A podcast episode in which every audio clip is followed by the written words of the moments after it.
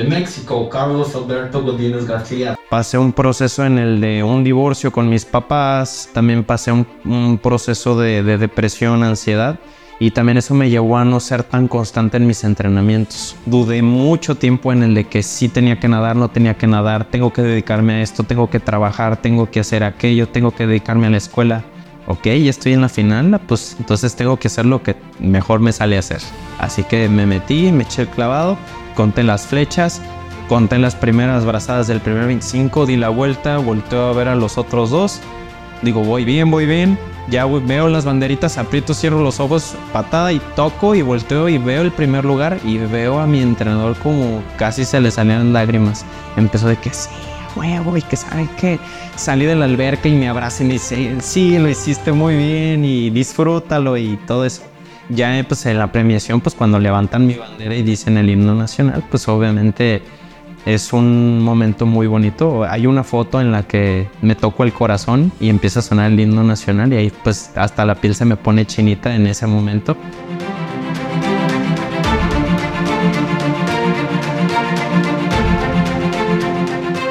Yo soy Carlos Alberto Godínez García, tengo 23 años y mi historia en el deporte fue muy larga, desde el principio hasta, hasta el día de hoy.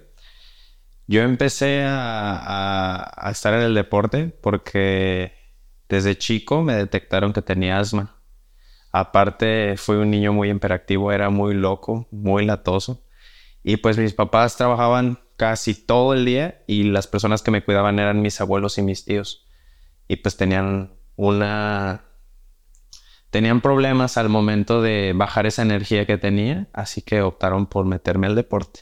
Pasé por el karate, por, si no me equivoco, al waterpolo, también este, al fútbol, atletismo y en ningún deporte me gustaba porque no me gustaba correr, tenía las, las, patas chuecas, dice mi mamá.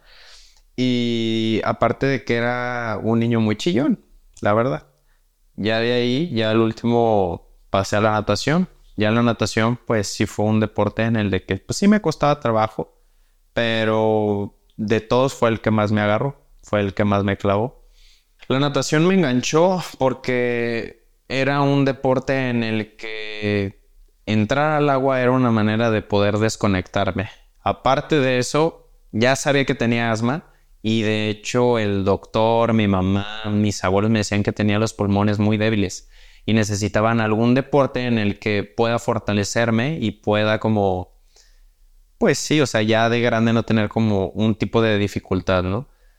Pero tal cual fue la natación en la que yo me metía adentro de la alberca y me gustaba que al momento de estar adentro de la alberca no se escuchaba nada y me daba paz y tranquilidad el, poderme desplazar dentro del, pues, del agua. No tenía como ningún pensamiento de que, ay, ¿qué voy a hacer llegando a mi casa? Llegando a mi casa voy a jugar con tazos, llegando a mi casa voy a hacer esto, llegando a mi casa, no, o sea, simplemente era meterme al agua y estar concentrado en lo que tenía que hacer y era lo que me ayudaba mucho porque al contrario en deportes que eran de tierra, pues sí estaba pensando en otras cosas, no me concentraba al 100%, que si, ay, haz la patada más alta, estaba pensando en de que, ay, ¿qué voy a comer llegando a la casa? No estaba como al 100% en lo que tenía que hacer, pero la natación fue muy diferente, pues porque conecté tal cual con el deporte. Ya de ahí, este, me metieron a una escuelita. Obviamente cuando vi la escuelita, pues eh, veía al alberca y decía, ay no, pues ahí me voy a jugar y toda esa onda.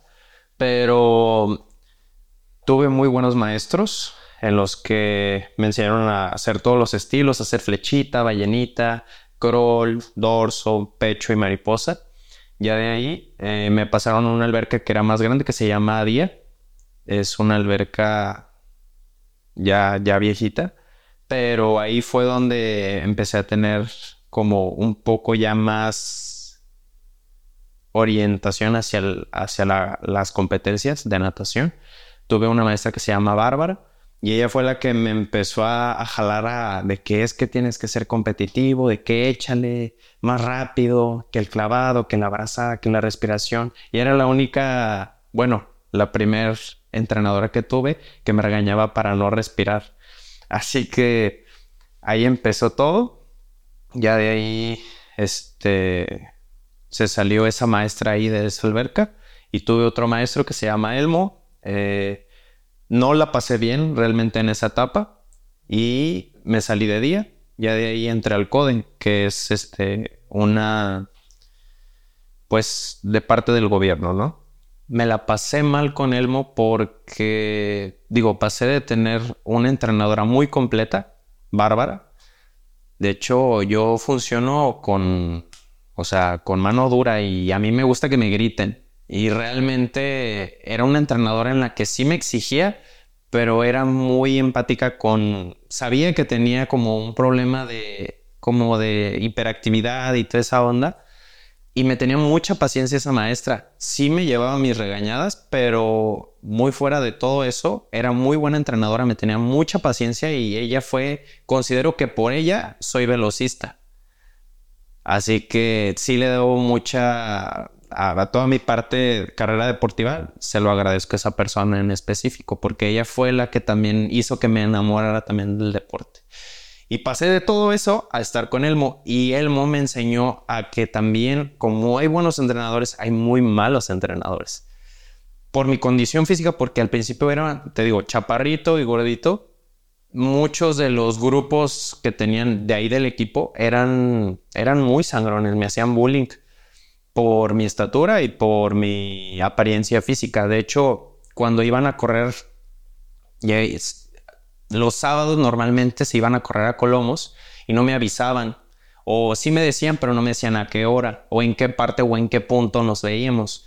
Igual para las competencias no me avisaban ni el afloje, ni la hora de la competencia, ni si teníamos que llevar uniforme. O sea, realmente era yo y el equipo. Y sí era muy notorio el, rechazo que sentía de, mis compañeros y de ese entrenador. Eh, después hubo problemas con el entrenador y la alberca y el entrenador lo sacaron y todo el equipo se desbarató. Ya de ahí pues fue cuando tomamos la decisión mi mamá, mi papá y yo en cambiarnos a, al CODE porque era algo que yo también quería seguir haciendo. Era dejar de nadar o seguir nadando, pero en otra alberca. Yo escogí el CODE, pues porque de hecho me acuerdo perfectamente que mi papá nos había comprado unos boletos para los Panamericanos del 2011 y yo en ese entonces entrenaba en día. Una vez, digo, ya estando ahí en la alberca, viendo la alberca toda grandota y así, yo le dije a mi mamá, algún día yo voy a entrenar ahí. Y dicho y hecho, fue por eso en el que escogí irme al CODE y, y en específico a esa alberca. Ahí fue cuando entré como mi primera prueba en la que me evaluaban nadando para ver si sí podía pertenecer al equipo ahí del CODE. Y obviamente pues estaba dividido entre categorías, los más grandes, los que ganaban todas las medallas eran los mejores. Después se iba dividiendo de que, ah, que los que nadan fondo, que los que nadan velocidad, los chiquitos, los más bebés y así se va como dividiendo. Y a mí me hicieron la prueba y me acuerdo perfectamente que cuando me hicieron la prueba, pues no tenía el mejor físico que digamos, era chaparrito, gordito y, fue una como de las primeras cosas que me dijeron, no, pues es que estás gordito y está chaparro. Y uno de los maestros, que se llama Alejandro, le dicen oso, él fue el que me dijo, pues sí está gordito, pero pues nada bonito. Así que sí considero que sería bueno que se, que se quede ahí. Y sí, me mandaron con un, con un entrenador que se llama Humberto. Igual le dicen El Vale.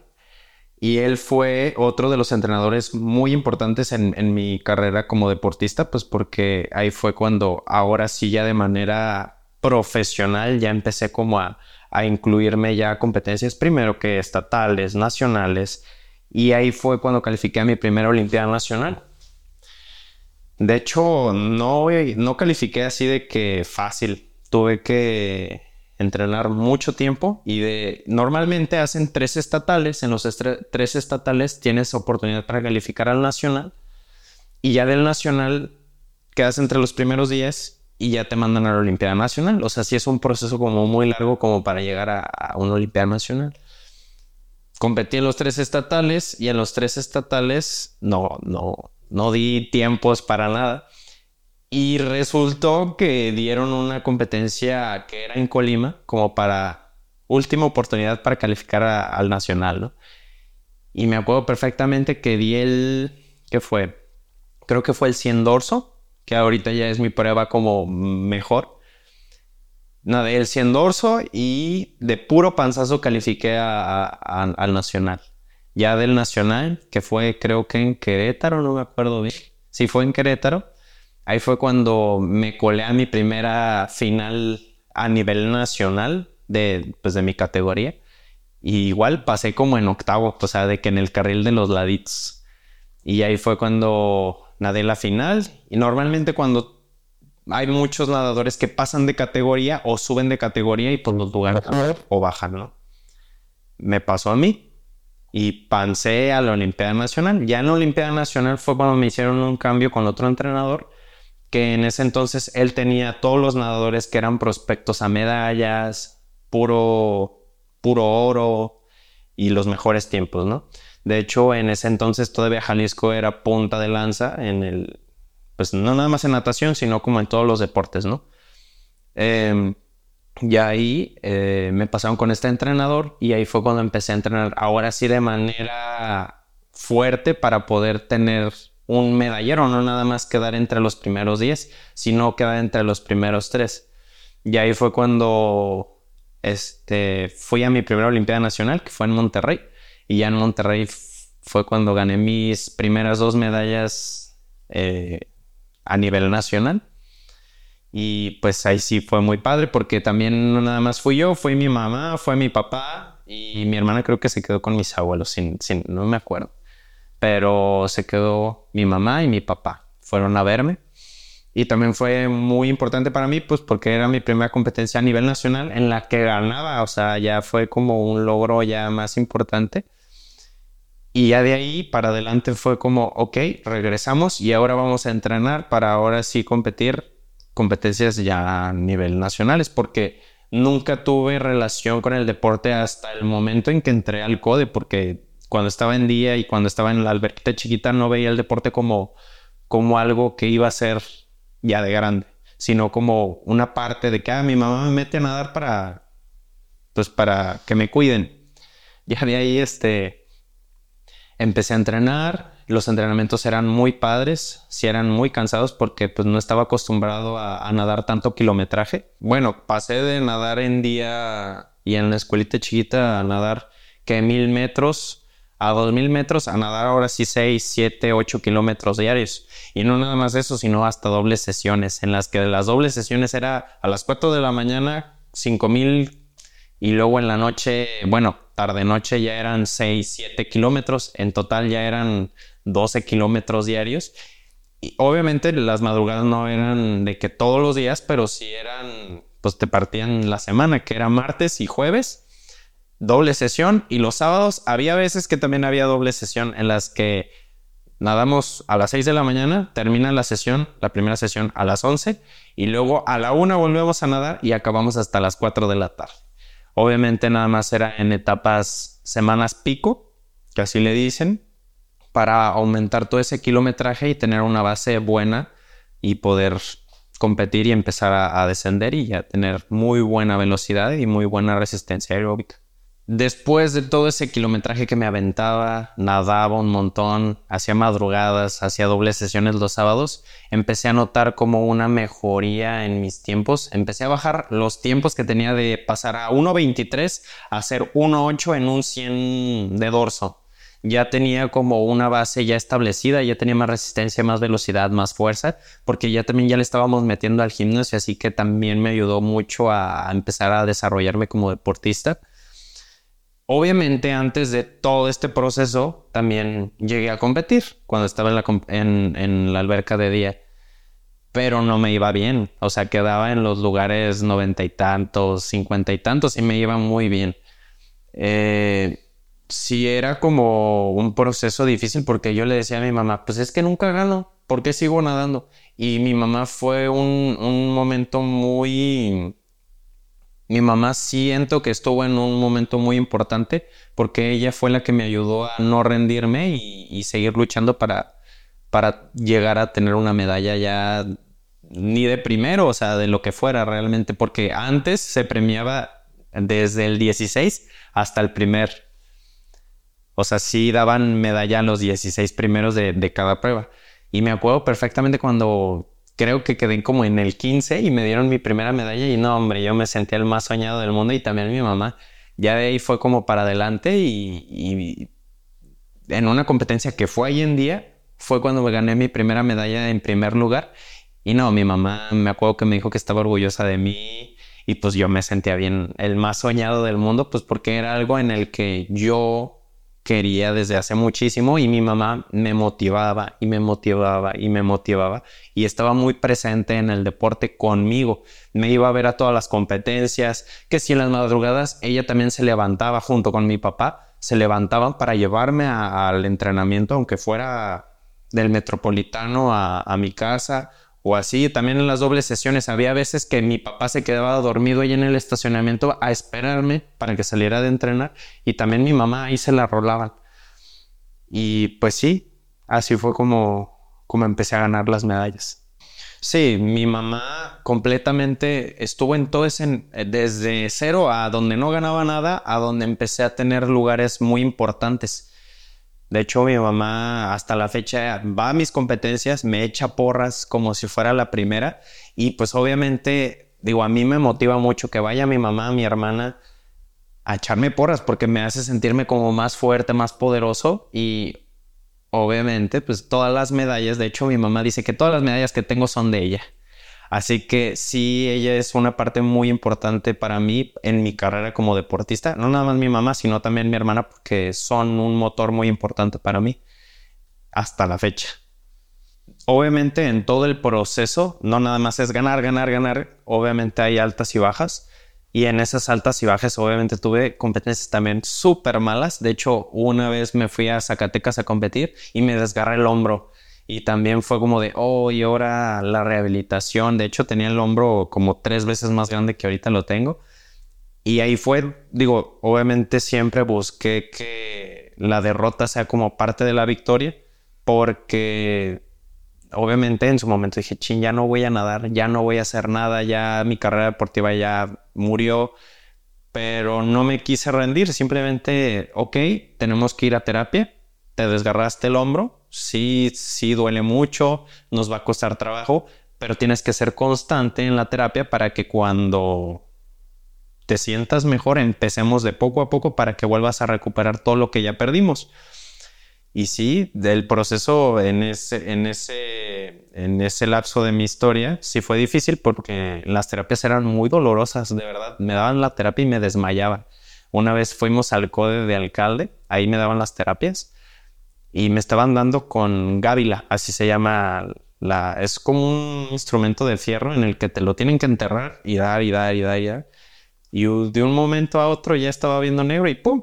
Nada más me acuerdo que me levanté y ya estaba de que en la camilla y la coca al lado. Y ya me dieron mi coca para que se me subiera otra vez todos los niveles de azúcar. Y ya este, también tuve mis competencias pesadas en las que Obviamente nadar, muchas pruebas, hay veces que te da pánico nadar, una en específico de que a mí me pasa que el 2 dorso, yo prefiero el 50 y el 100 porque es rapidito. El 2 dorso duele mucho. Igual como un 2 maripa, un 2 pecho, un 400 libre, un 200 libre, un 400 combinado. Pruebas difíciles en las que necesitas no nada más tener toda la base física, sino también lo de aquí arriba, en la que no, al principio no estás preparado para para lidiar con ese tipo de cosas. Obviamente hay pruebas en las que te da miedo. Miedo de, chin, y me voy a cansar. Chin, y si me descalifican. Chin, y si esto y el otro. Y empiezas tú solito a darte tus, tus pisotones tú solo. Y ahí es cuando, este, tienes que superar y cambiar como ese escaloncito. Dice mi entrenador, cambiar el chip y en el chip ya es cuando tú te pones de que, ok, pues sí, la neta me va a doler, pero me duele más nadar 8000 kilómetros. Y de todos modos nado 10, 10, 200 todos los días. Así que uno más que me va a hacer. Así que así es el proceso. Cuando yo estaba en el CODE con, con mi entrenador, en el que ya me, me estaba entrenando para competencias ya importantes, ahí fue cuando choqué contra pared porque estaba acostumbrado a que mi entrenador me dijera, me puro oro, puro oro, y si no te va bien ya no te voy a hablar y te voy a ignorar y, y así era y era muy pesado porque tú solito te presionabas de que tengo que ser el mejor porque tengo que ser el mejor, ni me preocupaba ni por la técnica, ni que si respiraba bien, que si daba bien la vuelta, simplemente era el hambre de tener oro, oro, oro, oro. Y cuando no gané oro fue cuando pues me fue mal. O sea, me acuerdo que perfectamente el entrenador me ignoraba, nadaba y no me veía nadar, no me checaba mis parciales. Y si era como de que, ay, pues, ¿por qué? Y ahí fue cuando empecé a sentir que era el tiempo de hacer un cambio e irme a otra escuela. Porque no nada más era eso, sino también el apoyo, el que me daba el CODE. O de que, ay, normalmente tú cuando ganas una medalla, te dan como un apoyo económico por quedar en primero, segundo o tercer lugar. Aquí en Jalisco digo, ya no sé cómo sea, porque ya no voy a la Olimpiada Juvenil, así ya se llama. Eh, nada más en ese entonces se le daba dinero a los que ganaban primer lugar. También nos daban un trajecito, pero el trajecito era de que de los machafas, las otras selecciones, Monterrey, Tijuana, otras que eran como potencias más fuertes, la Ciudad de México les daban de que un traje arena del último modelo, hasta con su nombre, el logo y todo. Y pues nosotros era de que les pido el más barato, el que se rompía si te lo ponían nada más una vez. Y aún así, aún a pesar de eso, nos iba pues como nos va, en primer lugar siempre. Pero la parte de cómo motivarme fue cuando ya entré a la escuela privada en la alberca en la que eh, actualmente estoy, que es el Swing Club. Mis dos entrenadores, que es Juan y Unge, me enseñaron a que, pues si te va mal en una prueba, pues borrón y cuenta nueva, no puedes basar todo tu, todo tu fracaso en una prueba, porque vas a tener otra oportunidad para demostrar que si puedes, Así que ahí fue cuando me di cuenta en el proceso de que, ok, pues la neta, si me va mal en una prueba, tengo que echarle ganas a la otra, no puedo seguir anclando los fracasos para que cuando ya me tenga que ir bien, me vaya mal en esa prueba en específico. Porque pues, te digo, normalmente en una competencia, un nadador normal lleva ocho pruebas, las nada de la mañana, no todas de jalón, sino, no sé, nadas el primer día el 50 dorso y el 100 corol por decir pruebas.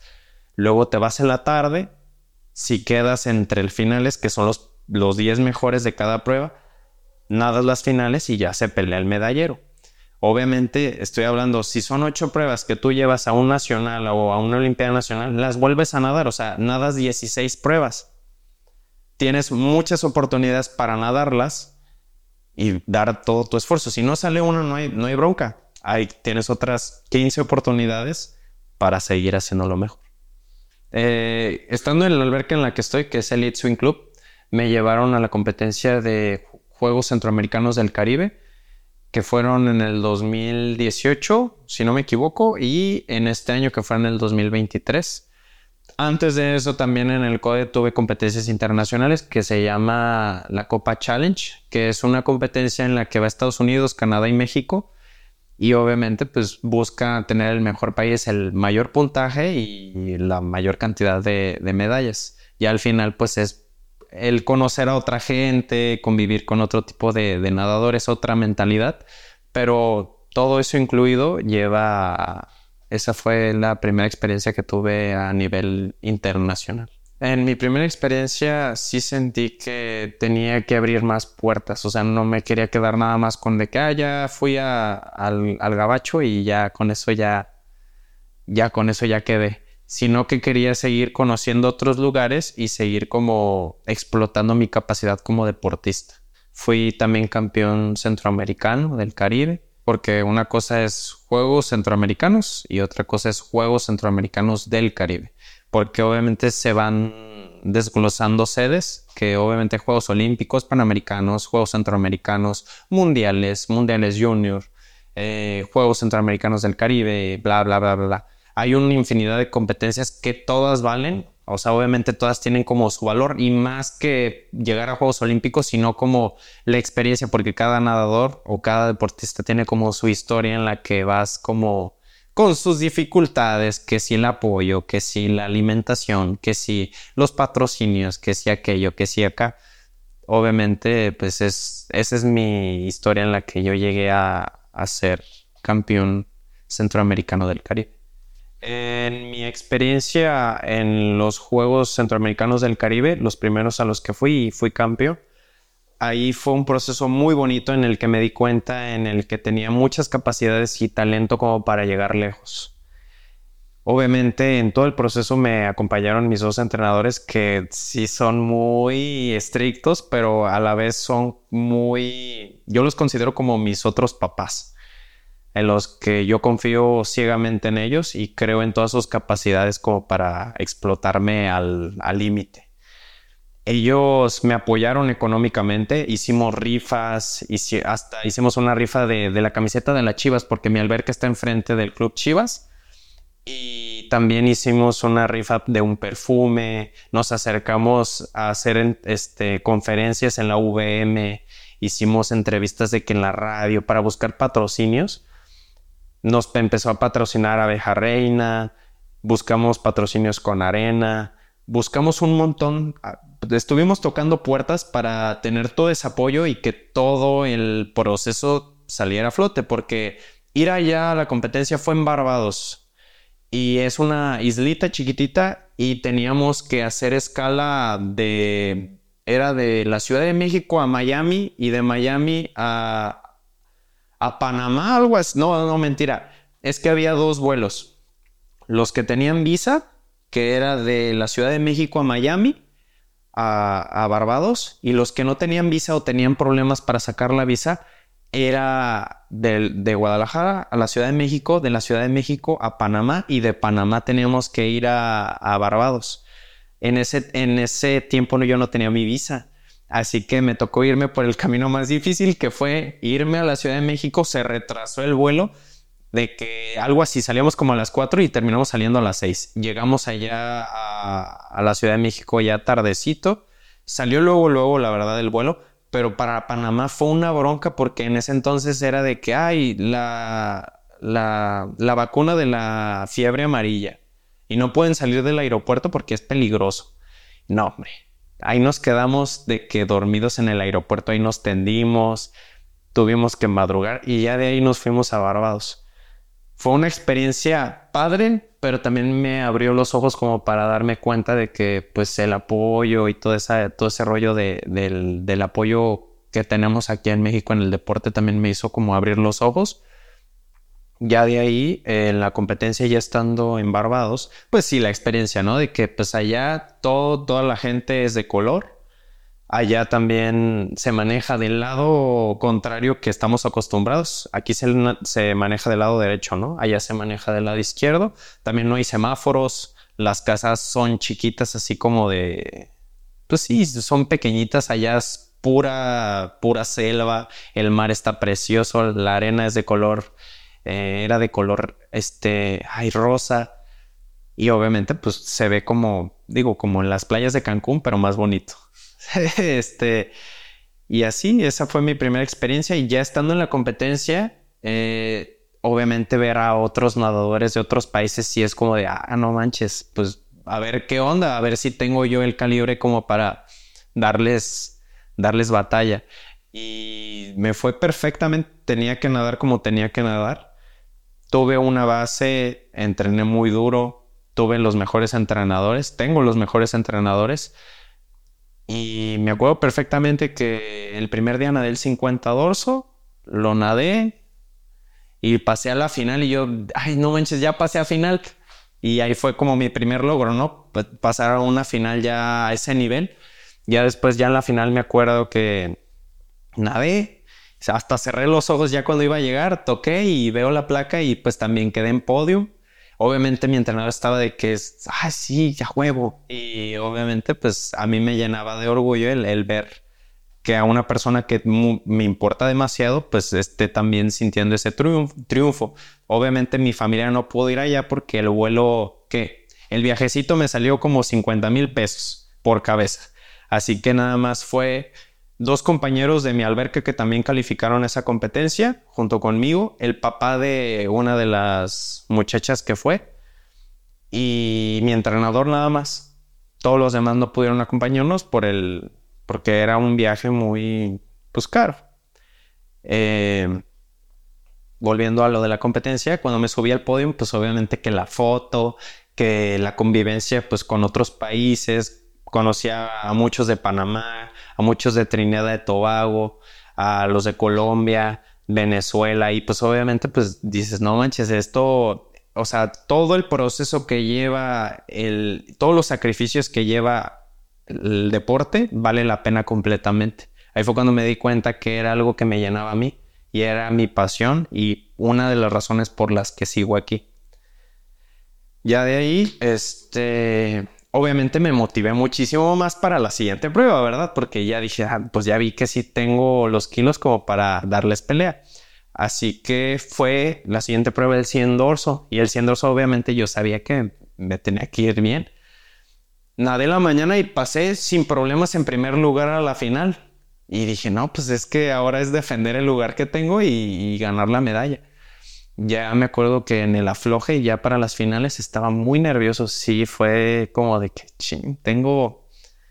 Y empecé a tener esos pensamientos de que mi mamá, todo mundo hizo todo para poderme traer a este viaje, todo mundo hizo las rifas, todo mundo también hizo un sacrificio para que yo llegara en ese momento en específico.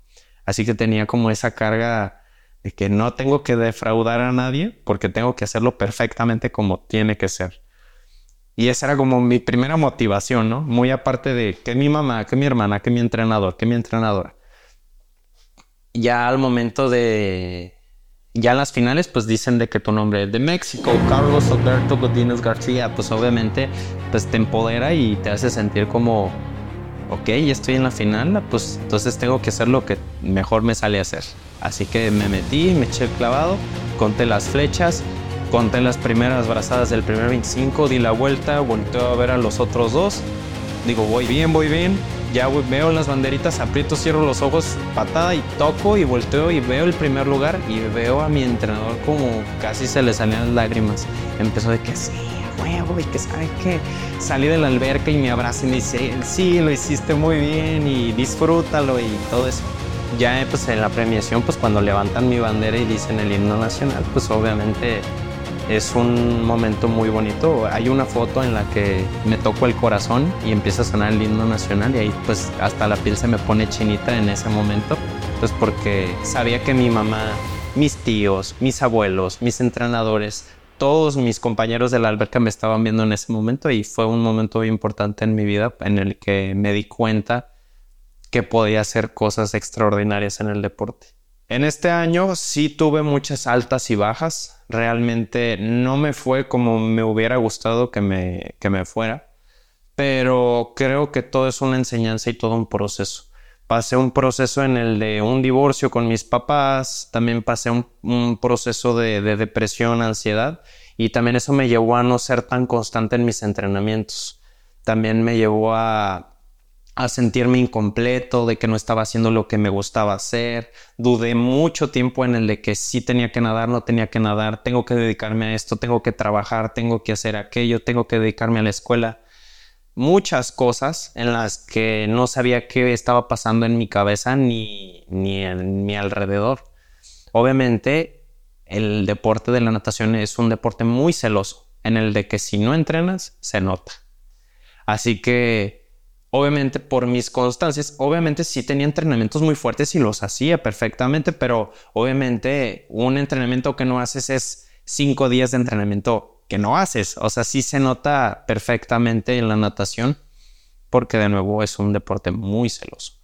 Así que en esta competencia no me fue como me hubiera gustado, pero tuve un resultado en el de que a pesar de todo eso, di a lo mejor algo que yo no me esperaba. Y ahí fue cuando también me di cuenta en el de que, ok, pues a pesar de todas las adversidades y todo este problema que tuve, emocional, que económico, que familiar, me di cuenta que tenía las capacidades de sobrellevarlo y llevarlo al otro nivel en el de que, ok, pues borrón y cuenta nueva, ya pasó esta prueba, entonces tengo que brincar a la otra porque hay más oportunidades y sé que tengo la capacidad de enfrentarlo.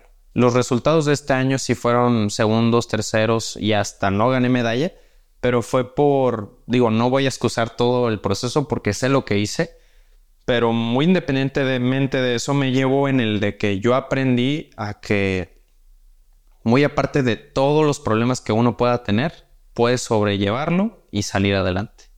Así que sí fue como una victoria muy aparte de, de que hay la medalla y que este y que el otro. Sí, fue una experiencia internacional, sí, fue muy bonita y todo, me llevé muchas cosas buenas, pero lo que me llevo y lo que se queda en mi corazón fue que, ok, a pesar de todos los problemas que llegué a tener, estoy donde estoy porque también tengo el coraje para lograrlo.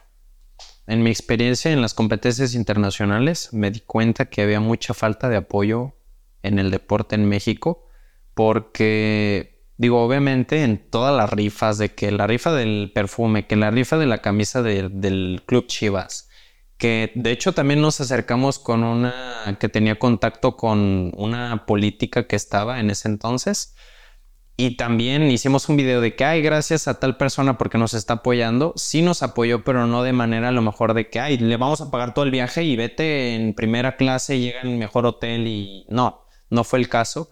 Pero sí hubo cierto apoyo, pero por muy debajo de todo lo privado. Buscamos la parte, pues así como empresas de que la abeja reina, de que las rifas, hasta nuestros propios familiares nos dieron ese apoyo. Amigos de, nuestros papás buscaron la manera de apoyarnos con 500 pesos, 1000 pesos, 2000 pesos. Y de ahí poquito a poquito fuimos como haciendo nuestra, nuestro motón, montoncito para tener este, pues la... otra vez. Se me fue la palabra. El recurso, se dice. Sí, ¿verdad? Para tener el recurso para poder eh, poder viajar a, estas competencias. Cuando tuve mi experiencia a nivel internacional y gané una medalla y me subí y cantaron mi himno nacional y me enseñaron mi bandera, sí sentí muy padre el estar representando a mi país. Obviamente sí se lo dedico porque sí soy fiel a, a mi bandera y obviamente siento bien chingón ser mexicano. Pero muy independientemente de eso, todo ese logro también se lo debo a mi familia a mis seres queridos, a mis entrenadores y a toda la gente que me conoció y estuvo en todo en ese proceso. Creo que el apoyo económico vino más de lo privado a que hay, que el, que el gobierno en específico me haya dado el recurso como para poderme ir a, a competir a otro lado o a otro país, sino que fue parte más a, a la gente más cercana, a la parte privada, o sea, mi alberca que es privada, pero a mi familia, a mis entrenadores y toda esa parte se lo llevan a ese apoyo.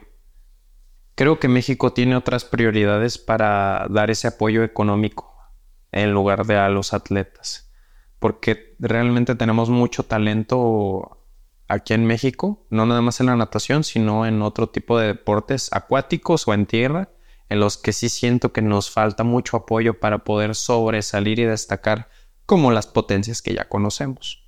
Muy aparte de que no haya un apoyo gubernamental en el deporte, creo que también influye mucho a que nuestro deporte en específico, la natación, no es tan visible para todo el mundo.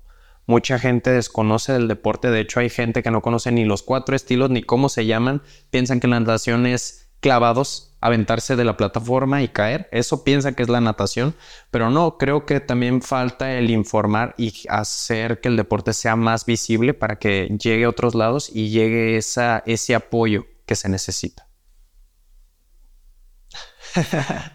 Muy aparte de que el deporte no sea tan visible, creo que es parte de la ignorancia que tenemos desde elementos educativos a que no nos inculcan qué es el deporte.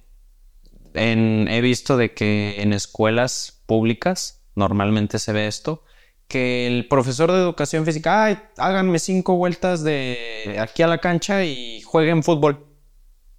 Toda la clase. Ok, pero pues ¿cómo se juega el fútbol? ¿Qué reglas tiene? ¿A qué, qué cómo se llaman cada, cada jugador y en qué posición van?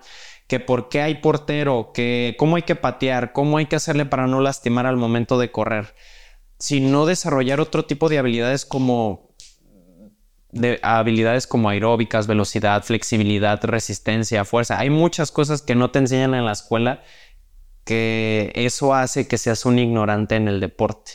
porque se necesita, el mexicano necesita tener más información sobre el deporte y no nada más a lo que estamos acostumbrados, que es el fútbol y el box, sino informarse que hay un montón de deportes más y no nada más hay talento en eso, sino que hay muchos talentos en otros deportes en los que podría apoyarse y podrían sobresalir más de lo que ya estamos acostumbrados.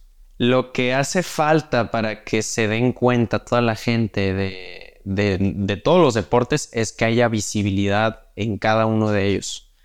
Se necesita, no sé, desde que vayan a cubrir y empiecen a grabar de que ay, estamos en la competencia de natación, en un nacional curso corto, curso largo, en nacional de invierno, nacional de verano, y lo empiecen a transmitir no nada más en un en vivo de Facebook, sino a nivel, no sé, en, en la tele, que la gente empiece a ver que hay un nivel no nada más aquí en chiquito, sino que puede ser exponencial y se puede llevar hasta un nivel en el de que se pueda buscar patrocinios, de que, porque en el fútbol se da de que ah, Coca-Cola patrocina esta copa de tal cosa, ¿no? Pues en la natación igual, puede ser de que alguien llegue y que Electrolit diga, ah, pues Electrolit va a financiar toda la competencia y sale en la tele y todo el mundo empieza a ver la, la competencia de natación. Eso va a ayudarnos a que a los deportistas, una, busquemos patrocinios, gente nos apoye, gente nos vea y lleguemos a un nivel todavía más alto. La mentalidad del mexicano tiene mucho que ver porque si somos ignorantes no vamos a tener las capacidades como para observar a otros lados. Estamos enfocados en lo que ya estamos acostumbrados a ver. Necesitamos llenar de, información, llenar de... Es que, ¿qué palabra quiero utilizar? Sí, creo que también viene desde la educación en casa, porque sí soy creyente de que si nuestros papás también nos incluyen en el deporte, porque no nada más el deporte te incluye de que hay tener un cuerpo bonito y listo, te incluye disciplina, valores, respeto, todo lo que a lo mejor hasta en la escuela no te dan. Creo que es muy importante el que los papás le incluyan a sus hijos al hacer deporte y no de que hacer alto rendimiento, sino de que para que tengan una vida sana y empiecen a desarrollar otro tipo de habilidades, no nada más en la que, ay, soy bueno en matemáticas, soy bueno en español, soy bueno en inglés, no, que también desarrollen otro tipo de habilidades para que en un futuro sean personas más completas. Yo creo que en México les va mejor a los deportistas individuales que en grupales porque realmente no sabemos trabajar en equipo.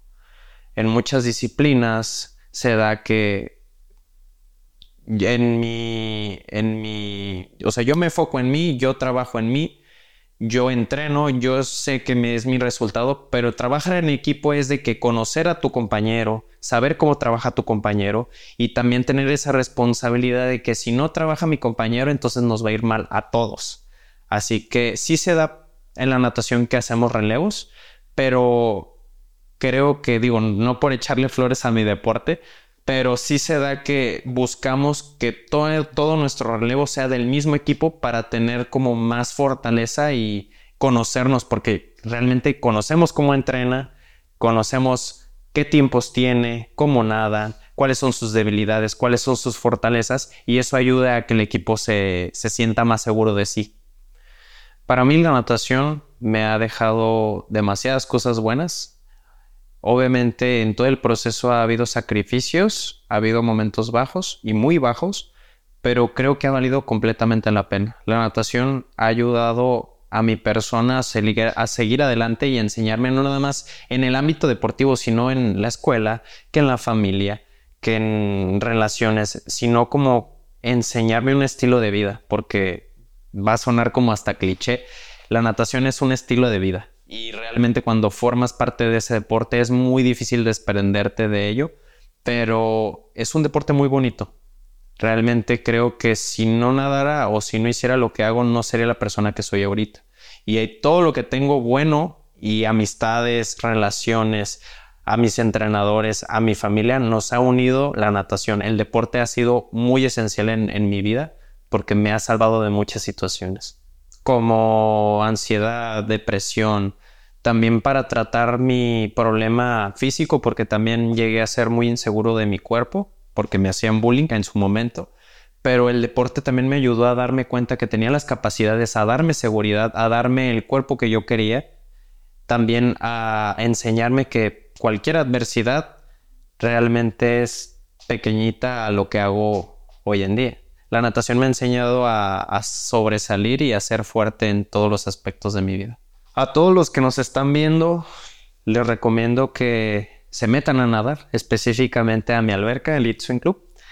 Y la alberca, no nada más las competencias, sino en todo el conjunto que te lleva el paquete de ser un nadador, ser deportista, te ayuda y necesitamos a más deportistas que le echen muchas ganas, que tengan hambre de ser exitosos, que no se conformen con tan poquito, porque realmente tenemos las capacidades como mexicanos, como seres humanos.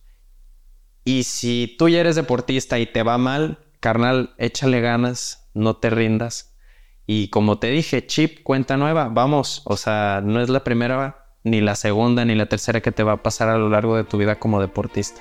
Siempre hay una segunda oportunidad y tienes que demostrar que sí puedes, no dejes que te gane.